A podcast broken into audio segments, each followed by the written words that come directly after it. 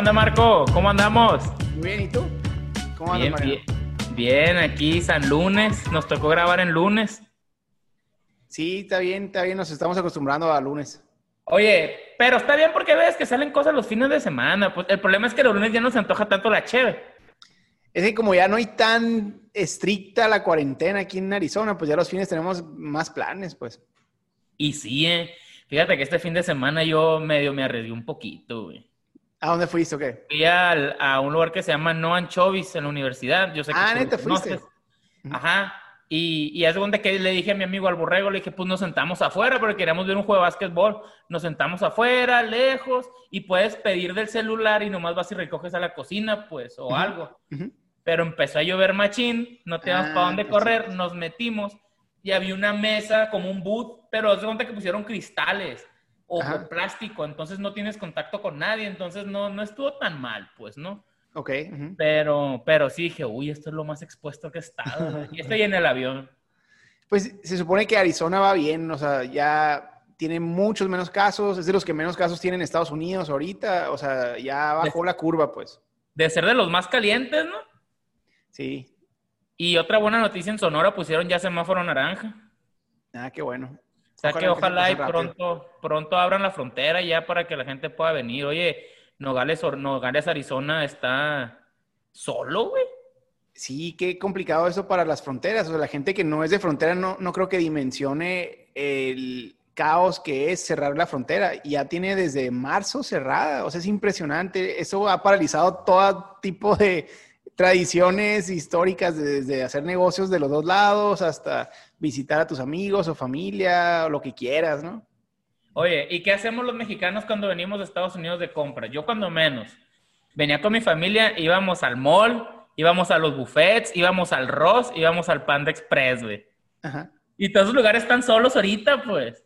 Muertos, muertos. Sí, este, pero, pero ojalá ya, ya pronto, güey, ojalá ya pronto, este, eh, para que ya, güey, mucha gente que me, que, quiero ver a, gente, pues, ¿no? Que venga y la fregada, pues ya, ya que abran. Sí, a ver, a ver cómo va la cosa. Oye, Marcos, ¿y qué tal tu fin de semana? ¿Qué hiciste? Platícame, te vi que, que andabas ahí de thrift shopper, que andabas en los estate sales. Sí, pues ya tengo lo que habíamos platicado, el plan de, de inversión que, que, traía, el de comprar eh, pues cosas así en estate sales de herencias y poder darles vuelta, poder hacer flip. Eh, pues ya me lancé, primero fui un día, el primer día nunca había ido a uno de esos yo. Entonces el primer día fue pasearme para, para ver qué había y a ver qué compraba. Y eran tantas cosas que me empecé a abrumar, fíjate que, o sea, como que quería salir corriendo y dije, no, no, o sea, no sé por dónde empezar, no sé cuánto valen las cosas o cuánto deberían de valer las cosas. Nada, que compro algo que ni sirve, no tiene valor, o a quién se lo voy a vender. O sea, como que me empezaron a entrar todas las dudas de si era buena idea o no era buena idea. Y, y me fui, o sea, me fui, dije, ¿sabes qué? Mañana regreso, mañana las cosas que queden las ponen a mitad de precio y ahorita en la, tarde me voy a sentar a pensar así como que porque estoy tan frustrado ahorita, ¿no? Y sí, o sea, llegué a mi casa, como que me, me, relajé un rato y empecé a hacer una lista de, de como que conclusiones, a ver, de esta experiencia que puedo concluir, ¿no? Es importante, es importante aclarar que no compraste nada el sábado. Nada el sábado. O sea, te frustraste, pero no te rendiste, cara sea, fuiste y rearrange acá, tus, tus pensamientos los volviste a acomodar para el, para el domingo, me imagino. Ajá, entonces ya el domingo, desde que abrían, me, o sea, me fui 10 minutos antes para llegar tempranito. Ya había gente haciendo fila, pero fui de los primeros. Este, y ya me había organizado para decir, o sea, ok, ¿sabes qué? Me voy a enfocar nomás en tres categorías. O sea, de lo que vi ayer y de lo que me platicó la gente, voy a comprar muebles, voy a comprar artesanías que valgan la pena y voy a comprar joyas como que era lo que se me hacía que iba a ser más fácil darle la vuelta a todo eso. Entonces ya directamente esas cosas, pero sabes que me tocó suerte, que así otra, otra vez había muchas opciones y empecé como que a agarrar dos, tres cositas, pero un chavalo de ahí le dije, oye, a ver, tú eh, platícame, o sea, tú, este, ¿qué sabes de esto? ¿Qué se vende bien? Me dijo, ah, yo me dedico a eso también, me dijo, si quieres, mira, te voy diciendo, y él se fue conmigo él se fue conmigo y me diciendo, no, mira, eso no lo compro, está muy bonito, pero si quieres para tu casa, pero para revender no le va a sacar ni 10 dólares. O sea, ya me fue diciendo él. Sí, entonces me di cuenta que lo que tengo que hacer cada vez que haga hay, una de estas es buscar a alguien con más experiencia que yo ahí, y camareármelo, pues hacerme amigo de ellos y que me den tips, feedback.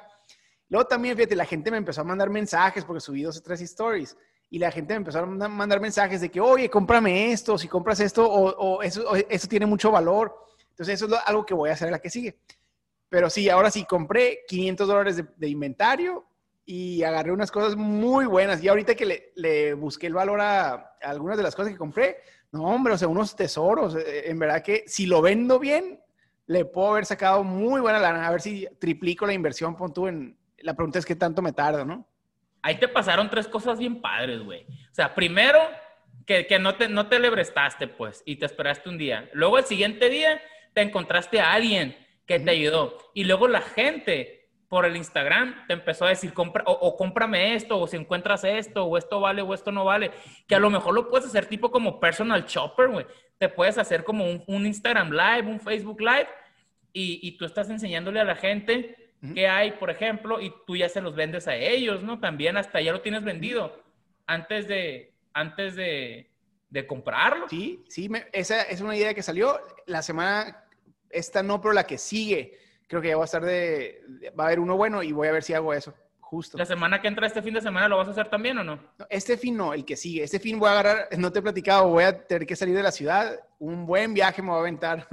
Neta, ¿dónde vas a ir, güey? Va a ser sorpresa, pero voy a hacer un mega recorrido. ¿Lo vas a bloguear? Sí, sí, voy a bloguearlo. En el blog de Marco. Así es, así es. Y por eso mismos por acá, de seguro. Órale, perfecto. Y no, aquí nos vas a platicar. Marco, el tema de hoy, güey. Cosas que no te enseñan en las escuelas. No nomás de negocios, ¿no? En las escuelas en general. Este, ya, ya, este, este tema ya le cuelga desde hace rato que veníamos hablando de, de esto, pues, ¿no?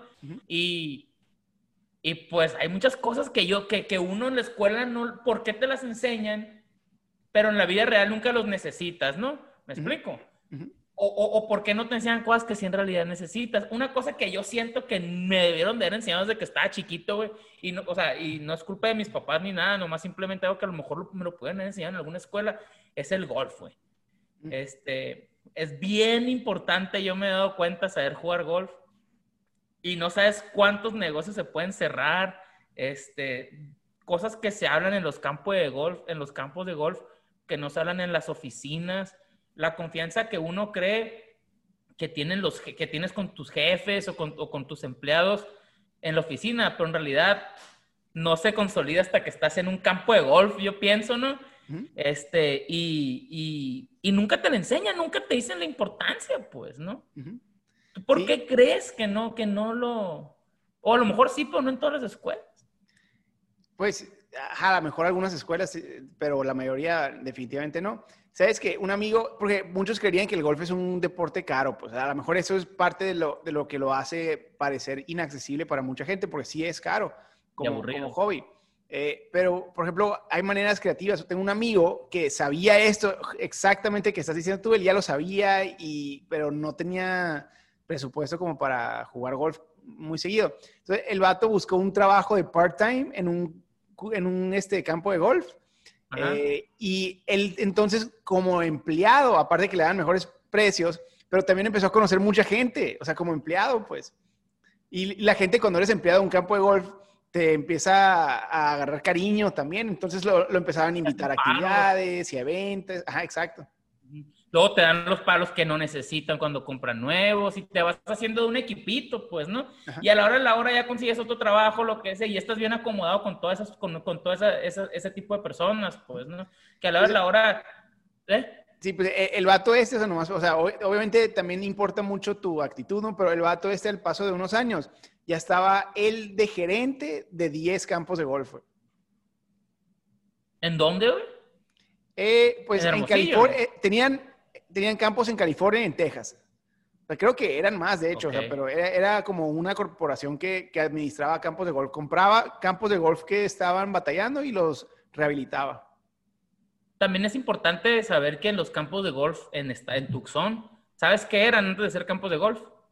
Eran basurones, güey. ¿En serio? Landfills, los basurones, cuando se llenan por completo, no puedes construir en esos terrenos, no puedes hacer nada, pues es tierra que no te sirve para mucho, ¿no? Entonces los hacen campos de golf. Oye, esa, sabes que no sabía esa idea y está muy buena esa idea, como para el tema de ciudades que impulso. Lo voy a buscar, fíjate, buenísima. Ah, fíjate, porque este, cómo se recicla todo, ¿no? La tierra que te la da el gobierno para el, para el landfill, después la llenas, le sacas un dinerito, le sacas provecho porque te cobran por tirar basura, ¿no? Dependiendo del peso, etcétera, etcétera. Te digo porque yo iba mucho en la compañía de mi papá, que aquí traigo la camisa, me la puse para representar. Este, vas, te pesan el carro cuando sales, cuando entras y luego cuando sales, entonces te cobran la diferencia del peso, pues, ¿no? Entonces, este, ya te lo pues van y, los van, los van enterrando, los van enterrando, los van enterrando y van poniendo tubos porque tira un tipo de gas la basura, ¿no? Para que no se prenda.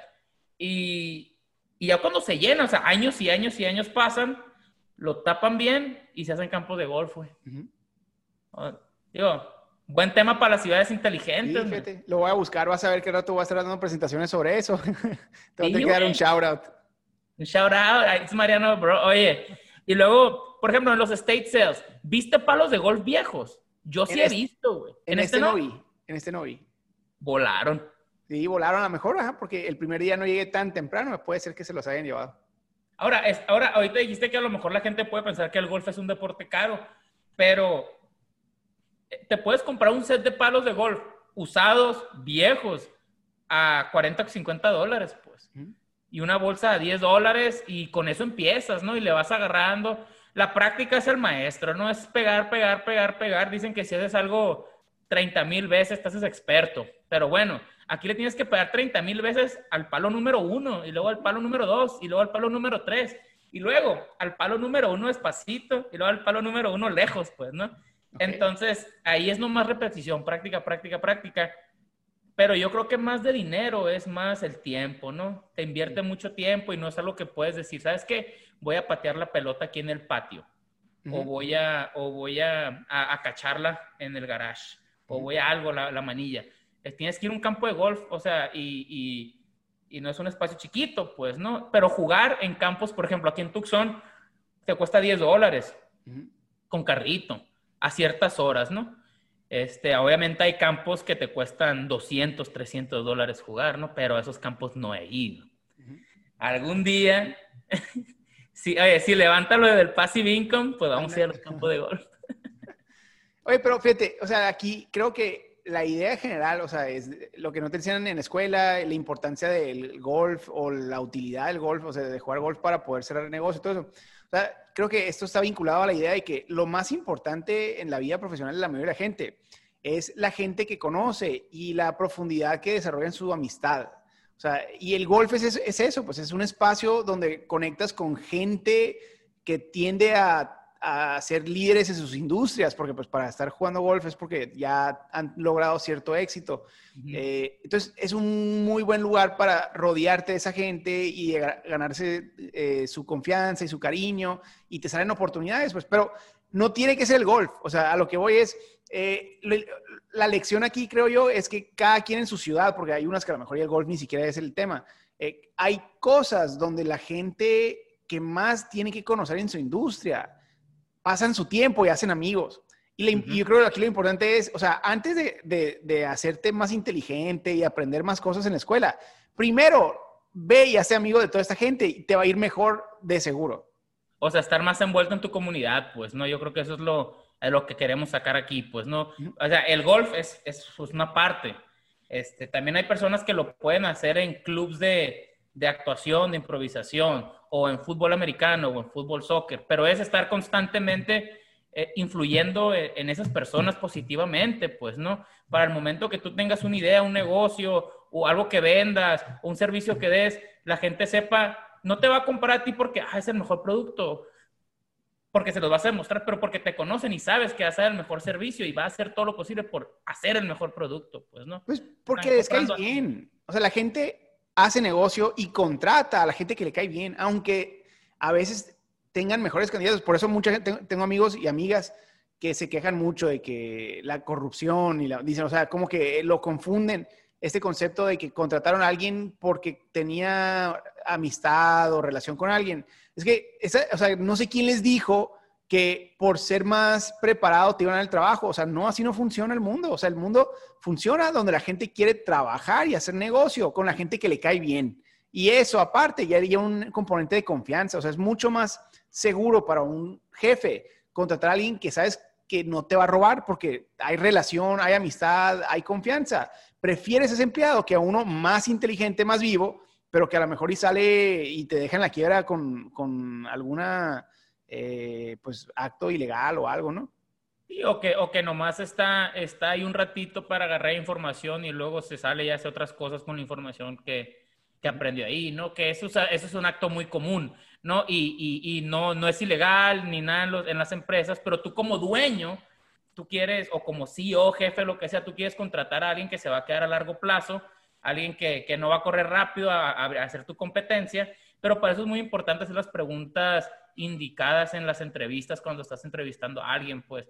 Yo eso de hecho lo vi en un, en un curso al que fui, le pregunté al vato, pues, ¿tú cómo le haces? Le digo, para contratar a la gente. Veo que tienes una compañía muy exitosa de gente joven, de gente motivada, de gente que esté emocionada por hacerte ganar dinero a ti, me quedé. O sea, ¿cómo le haces? Y me dijo el vato, la entrevista lo es todo, me dice. O sea, tú tienes que hacer las preguntas indicadas, pues, ¿no?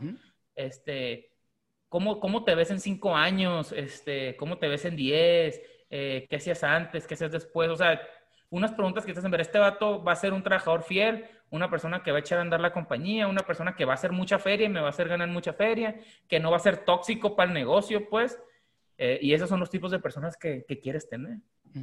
Fíjate, ese es otro bueno, o sea, la importancia de las entrevistas, es un skill que no te enseñan en las escuelas, o sea, el saber entrevistar, o sea, el poder entrar al cuarto donde va a estar la persona calificándote, porque no tiene nada que ver con, tu, con tus eh, skills, digamos, profesionales. O sea, ahí es entrar y ganarte el, el cariño o, caerle bien a los que te están entrevistando y aparte de mostrarles cierto conocimiento en tu campo, pero más que nada, en verdad lo que están buscando, he visto yo, que están buscando a alguien que sea compatible con su cultura de trabajo y lo que eso significa es alguien que les caiga bien.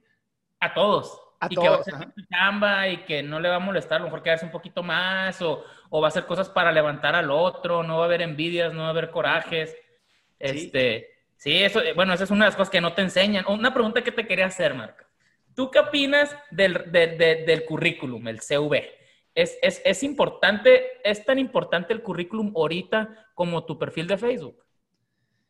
La neta, o es igual. De, de, lo que yo he visto, y hay una estadística que no me acuerdo bien, pero es, es, altísima, que la mayoría de los buenos trabajos y de los buenos puestos, eh, en, en, eso es un estudio americano, eh, la mayoría se la dan a gente que conocen, o sea, gente que, que, tienes, que conseguiste a través de alguien que te conoce, alguien en común cuando menos.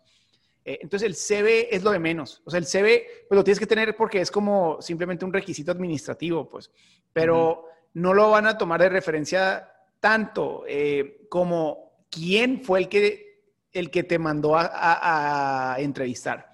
Entonces, es importante las recomendaciones, ¿no? O sea, saber que recomendar a alguien el impacto que tiene en ti, que quede bien o quede mal, pues. Sí, exacto. Entonces, por ejemplo, esta persona lo que decía era que cuando estés buscando trabajo, olvídate de meterte a una de esas páginas a buscar trabajo así de cero, a un lugar que no conoces a nadie. Dice, mejor haz una lista de las 100 personas más cercanas a ti y a ellos, uno por uno, mándale una, eh, un correo diciendo, oye, ¿sabes qué? Estoy buscando trabajo, aporto más o menos esto y eso. Si sabes de alguien que esté buscando algo como lo que yo ofrezco, te agradecería mucho que lo indiques. Esa, dice, es la mejor manera de encontrar un mejor trabajo, que te pague más, porque ya hay un elemento de confianza y de recomendación de por medio, pues como quien dice, ya te, ya te, saltaste años o pasos que estuviste en una compañía donde no te conocen. Exacto. Pero, por ejemplo, hay personas que no pueden darse ese lujo. Por ejemplo, muchas veces estar preparado te pone en la puerta y te hace, te hace que, que te den la entrevista, pues, ¿no? Ah, este currículum impresionante. Pero ahora, ojo, no significa que te la van a dar comparado con alguien que llega saludando, le cae bien, etcétera, etcétera. Pero la oportunidad te la dieron y yo creo que también es importante saber que sí te puede dar una oportunidad. Ya si tú cierras el trato, la venta, que es una venta, estás cerrando una venta, el que te contraten, ya depende mucho de tu personalidad, si demuestras confianza y, y todavía es el primer paso, ahora que te quedes. ¿Sí? Ahora, el currículum, ah, ya digamos, si lo vas a usar como una herramienta así para poder este, dar el siguiente paso. O sea, lo que sí es bien importante, el currículum, tenerlo actualizado, pero siempre personalizarlo al que lo estás metiendo. O sea, hacer un currículum y entregarlo en 100 lugares no sirve de nada porque cada uno es algo diferente. Pues, o sea, ¿cómo le dice un currículum diseñado para, para temas de, de, real estate a una compañía que no tiene nada que ver con real estate? Pues, ¿no? Entonces, tienes que, o sea, cada una que se lo entregues, tienes que ponerle en tu, en tu currículum las cosas que sean específicamente de interés de ellos y lo demás ni lo pongas, o sea, quítalo, no sirve de nada. Y para la, para el interés de la compañía y para la posición que, estás trata, que están tratando de llenar, ¿no? exacto.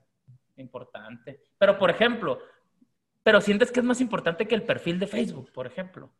O sea, ¿tú no crees que tu perfil de Facebook es un currículum, la neta? Yo sí, 100% creo que sí, güey. Sí, ya, ya mucha gente es lo que te busca para ver qué, qué, imagen pública tienes, qué opiniones o qué controversias estás ahí atizándole. O sea, sí, definitivamente tienes que tener cuidado ya de las redes. son uno de tus currículums ya, pues.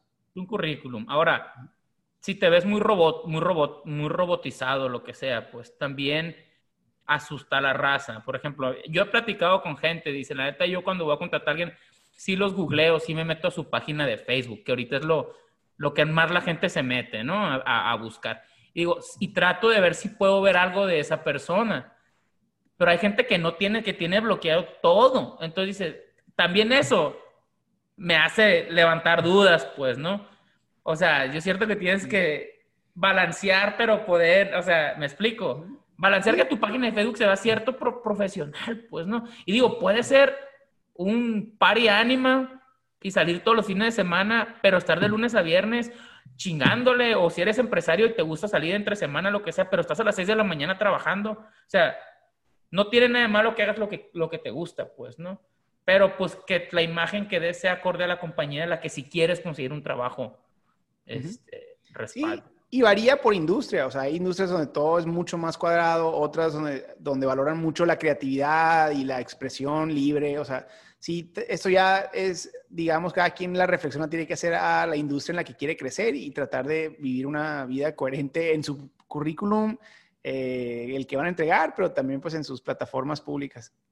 Oye, Marco, cuando tú, cuando tú, y súper random, pero me puse a pensar en cosas que no te enseñan en la escuela. Tú cuando llenas los impuestos, ¿vas con un contador? ¿Los haces tú? Oye, fíjate que lo mismo estaba pensando. O sea, el siguiente tema que creo que es el de las cosas que no puedo creer que no enseñan en las escuelas es ni siquiera a pagar impuestos. O sea, el poder ir a emitir, o sea, ir a pagar y tú solo reportar tus impuestos. Eh, pero más como empresa, pues, ¿no? O sea, el concepto de cómo emitir las facturas, cómo balancearlas, cómo, o sea, cómo calcular cuánto vas a quedar debiendo al final del mes, cómo hacer el trámite. Pero deja, o sea, lo que más me da coraje, eh, que yo tengo eh, amigos que estudiaron contabilidad en México y no saben pagar impuestos en el SAT porque, o sea, no, eso, esa parte no se las enseñaron, pues. ¿Cómo lo aprenden? O sea, por experiencia. Tienen que trabajar en un despacho que, que, eventualmente les va dando la experiencia eh, de hacer el proceso pero pues, salen de la escuela sin saber hacer lo único que necesitamos que hagan los que queremos un contador, ¿no? Que sí, que, que ah, para lo que lo quieres contratar, pues, ¿no? Y yo le, le, mandé mensaje a mi contador, pero no me ha contestado. Le puse, ahorita que estábamos hablando del golf, le puse ir a un campo de golf con un cliente. Le puse con un cliente. Es deducible de impuesto. Quiero saber, porque si tú, si tú vas a llevar un cliente a jugar golf, y cerrar el trato ahí, digo, ¿lo, lo, puedes deducir de tus impuestos o no? O sea, ¿lo puedes contar como un business meeting o no? No sé, Es importante saber. Te abre ah, más pues, O sea, sí, o sea, más allá que pagar los impuestos y reportar los impuestos, que yo creo que o sea, es de las cosas que casi nadie sabemos hacer bien y, y ahí cada año vamos improvisando y se me figura que todos creemos que nos van a meter a la cárcel porque no sabemos hacerlo bien. Eh, pero más allá de eso, es creo la planeación fiscal. O sea, que todos nos enseñaran ciertas cosas. Es más, es, y es planeación fiscal y planeación financiera, pues, o sea, el poder tú hacer un presupuesto personal y poder hacer como que una planeación de cómo vas a gastar tu dinero, pero pues en el tema eh, de impuestos, el acomodar tus gastos y tus ingresos para poder pagar los menor posible eh, impuestos posibles. O sea, aunque ganes bien poquito, pues, o sea, esto que no sea exclusivo de los millonarios que les alcanza un contador para que les haga todo eso, sino que todo lo podamos hacer. O sea, fuera lo más básico del mundo y nos ahorraríamos un dineral todos cada año y no sabemos hacerlo. Exacto. No, y no te lo enseñan en ninguna parte. O sea, te lo enseñan, te enseñan poquito en la universidad, si, estudiaste, negocios. Pero, no, o sea, en verdad no, o sea, en verdad no. O sea, digo, la clase de contabilidad, la 1 y la 2 y la 3, o sea, te enseñan cosas bien interesantes, bien técnicas, para, para balancear, digamos, eh, los gastos corporativos y todo eso. Pero la parte fiscal no te la enseñan. Bueno, al menos eh, yo, o sea, yo no me acuerdo de que me hayan dado algo que me sirva ahorita. O sea, no me acuerdo de nada de eso. No, yo la, yo la pasé de panzazo, la neta. Por eso, por eso yo contra, tengo un contador. Zapatero a sus zapatos. Sí, sí, sí.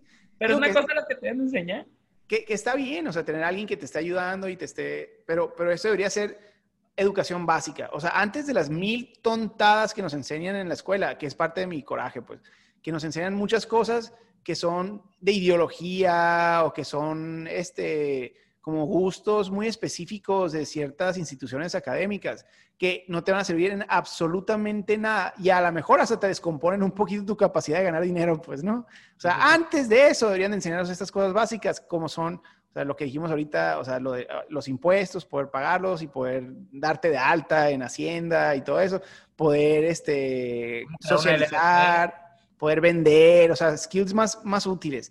Y fíjate, y eso me lleva al siguiente punto yo creo que parte del problema de, las escuelas, que no te enseñan casi nada de habilidades que en verdad tienen valor en el mercado. O sea, te enseñan, y es lo que muchos dicen, que te están enseñando a pensar. Pero creo que ahorita... A aprender. A, aprender, a pensar, a, reflexionar, o sea, pero creo que fuera muy útil que salieras de ahí con skills, o sea, con habilidades, con, con ya con, con, conocimientos que tengan un valor en el mercado real, o sea, que en verdad pudieras hacer algo que es el tema ahorita también de los trade skills, pues, o sea, la gente que sale con cualquier tipo de conocimiento técnico de algo.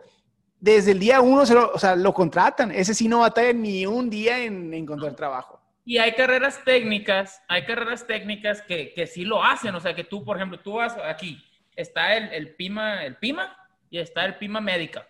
Son dos años y dos años. Pero en uno sales y traes una socia y en el otro ya eres asistente de dentista, asistente de, de o enfermero, o, vas para enfermero, es asistente ahorita, pues ya puedes conseguir un trabajo bien pagado, cuando si sales con una associates, en realidad no sabes todavía nada, vas a brincar a la escuela. Ahora, si sigues el camino de dos años a cuatro años y agarras la, la, la, la pues la trayectoria, que yo le digo la trayectoria gris, que es ni blancas ni negras, gris, pues, vas a ir subiendo y puedes llegar a ganar más que, que, que, con una carrera técnica, pero va a salir sin saber nada cuando esta persona salió con, con una habilidad, güey, o sea, escuela para mecánico, escuela para, para electricista, lo que sea, pues, ¿no? Y después puedes ir a poner tu propio negocio y es más, puedes hasta sacar más dinero que cualquier persona que fue a universidad. O sea, no estás en desventaja en lo más mínimo, pues.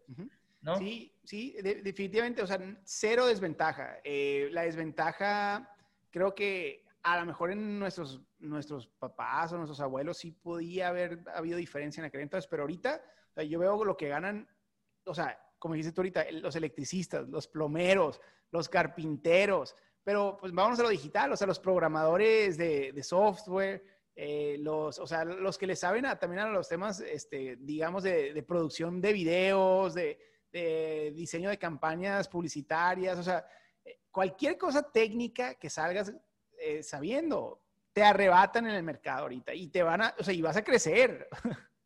Sí, vas a crecer y vas a ganar y te vas, van a subir, vas a subir de puesto y luego te puedes salir y puedes poner tu, tu, tu negocito, pues, ¿no? Y de ahí para adelante, o sea, hay miles de historias de éxito en Estados Unidos de personas que hicieron eso, huevos, más que no fueron ni a las que no tenían la prepa, la secundaria, lo que sea, y son mega exitosos porque más que, que, que que estudiaron, aprendieron a trabajar, aprendieron a ahorrar y saben lo que es el no tener nada, güey, que es algo que muchos de nosotros no sabemos a lo mejor, pues me explico. Y, y por algo a lo mejor pueden ser hasta más, pues más fuertes en, momentos difíciles, pues, ¿no? Porque es algo que para ellos no es nada. Y fíjate, y eso me lleva a lo mejor al último punto que yo aportaría de lo que no te enseñan en la escuela. Y esto es del libro del Padre Rico, Padre Pobre, que me, me gusta mucho esta parte de ese libro, que dice, o sea, al final del día, eh, en tu trabajo no es donde te vas a hacer rico. Es más, ni siquiera en tu negocio, o sea, no es donde te vas a hacer rico. O sea, y eso es lo que muchos de, los, de las escuelas han fallado en enseñarnos, porque los que están en la escuela son maestros que no son ricos, pues. Entonces, como ellos no son ricos, esta parte no te la pueden enseñar. Entonces, la parte, y, y ricos digamos, conectándolo a, como platicamos la semana pasada, simplemente pues, para mí significa tener libertad financiera, o sea, no significa que eres millonario o multimillonario, simplemente saber que siempre vas a tener lo que necesitas, o sea, y, va a crecer, o sea, y va a crecer este, de una manera que nunca vas a gastar más de lo que, de lo que ganas. Eh, pero yo creo que entonces la parte clave, tanto alguien con un trade skill como un electricista y su propio negocio puede hacer, o un empleado de cualquier industria tradicional, lo que va a determinar si van a tener eh, éxito financiero a largo plazo es si invierten su dinero en cosas que les dejen rentas. O sea, tu sueldo nunca va a ser lo que te va a sacar de pobre. Lo que te va a sacar de pobre es dónde pones ese dinero y cómo lo haces crecer. ¿Cómo lo multiplicas? Pues en vez de tenerlo en el banco sin que te dé nada o casi nada de interés o de ganancia anual, ¿cómo lo haces que te dé dos, tres veces lo mismo? Pues, ¿no? Que viene siendo como lo que tú estás haciendo. O sea, son, son, bueno, a mí me gusta, y ya después podemos hacer un análisis de esas categorías que puse yo sobre, sobre cómo voy a empezar a trabajar mi dinero. O sea, unas cómo lo voy a crecer, otras cómo lo voy a poner a trabajar para, para pagarme rentas, otro es cómo voy a agarrar más clientes. O sea, son, son varias maneras que puedes generar ingresos. Pero la parte clave aquí con esto, y creo que es lo que diferencia a todos los que tienen éxito financiero, es lo que te va a dar rentas. O sea, cómo pones tu dinero en lugares que una vez que lo metes, ya te va a generar ingresos pasivos que requieren muy poquita energía. Sí, sí, requiere energía, pero muy poquita, pues. Sí, sí, sí. Muchas veces puedes hasta vivir gratis. O sea, bueno, si lo haces en, este, de en una cantidad bien, puedes vivir gratis de las puras rentas y el puro y tu salario se va a la bolsa o te lo ahorras o, o lo que sea, pues me explico. Por ejemplo, por ejemplo, un ejemplo, el año pasado yo tenía una casa y mi, hipoteca, bueno, tenía una casa, tenía dos casas, una mi hipoteca era de 1100 y la otra de 1350. Entonces la de 1100 la rentaba en 1700, entonces me sacaba 600 dólares al mes. Entonces, lo otro lo usaba para pagar la de 1350, que estaba más carita, este, pero ya nomás me costaba que 750, pues menos que cualquier departamento en Tucson, pues, ¿no? Entonces, si hubiera hecho eso una vez más, pues me hubiera costado 100 dólares. Pues. Sí, y, así empiezas, o sea, ah. digamos, un amigo, un buen amigo mío eh, de California, que sus papás emigraron de México eh, y empezaron eh, con un negocio de jardinería chiquito, o sea, de, cero, así como dices tú ahorita, o sea, y, y, tenían que buscarle porque si no se quedaban en la calle, ¿no? pues creciendo su negocio de jardinería, que le empezó a ir bien empezó a invertir en casitas, o sea, empezó a, casitas viejas, les metía, él, les arreglaba porque les sabía bastante a, poder habilitarla, pero en vez de venderla, la rentaba y así se iba, una y otra. Ahorita tienen más de 100 casas rentadas en California. Imagínate eso, 100 casas rentadas, o sea, si cada una te deja de ganancia un promedio de 2 mil dólares, que se me hace poquito para California. Para California. 2 mil dólares al mes, pues multiplícalo por 100 y eso, o sea, y el vato pues obviamente ya no está en la jardinería. Ya no, ya, ya no tiene el negocio de jardinería. Ya no. es property manager recién casas, pues. Sí, sí, ya. Que es un trabajo también menos desgastante físicamente, pues, ¿no? Sí, y ya, hasta subcontrata a alguien que le maneje todo. O sea, él ya nomás cobra su cheque una vez al mes. Cobra sus rentas, pues. Pero es importante que se vino a Estados Unidos sin ese conocimiento, pero con una meta y empezó de jardinero, pues. Y para empezar de jardinero no ocupas nada. O sea, e, eso es como otro ejemplo del sueño americano, pues, ¿no? Como hay varios. Y de, y de, hecho invité a un camarada al, al, evento de Smart City U, que, que, también tiene una historia muy, muy perrona. No, es que no me, ha, no me ha confirmado, le voy a marcar. Se la pasa viajando, todo, toda la vida está viajando. Sí, ya, ya luego les vamos a anunciar lo que es el Smart City University, ¿no? que ya estamos por lanzar. las primeras actividades son, son exclusivas porque lo estamos poniendo a prueba, pero una vez que, que la prueba eh, veamos si sale bien, ahora sí lo vamos a hacer público. Ahí les platicamos más de eso. Exactamente. Este, bueno, Marco, yo creo que con eso abarcamos todos los temas. Órale, perfecto. Pues fueron buenos temas. Hay que que nos platique la gente si se nos pasó alguno más, algo importante que ellos crean que es muy importante para la vida de emprendedores y para la responsabilidad financiera eh, y que no enseñan en las escuelas. Exacto, que nos pongan y lo hablamos en el siguiente, en el siguiente podcast. Órale, va. Por, por ahorita, por ahorita Marcos va ganando porque ya hizo, ya compró las cosas en el State Sale, entonces ya vas más avanzado y, y ya tienes el, el, el storage, güey. Sí, ya, ya, ya. Ahorita ahí, ahí anduve toda la tarde este, acomodando las cosas, ya quedó todo instalado. Yo, yo me metí un curso para, para comprar opciones en la bolsa, pero empieza el 14 de septiembre. Entonces, Ok. ahorita estoy, estoy trial and error. Ok, ok. Pues ahí vamos platicando. Dale pues, Marco.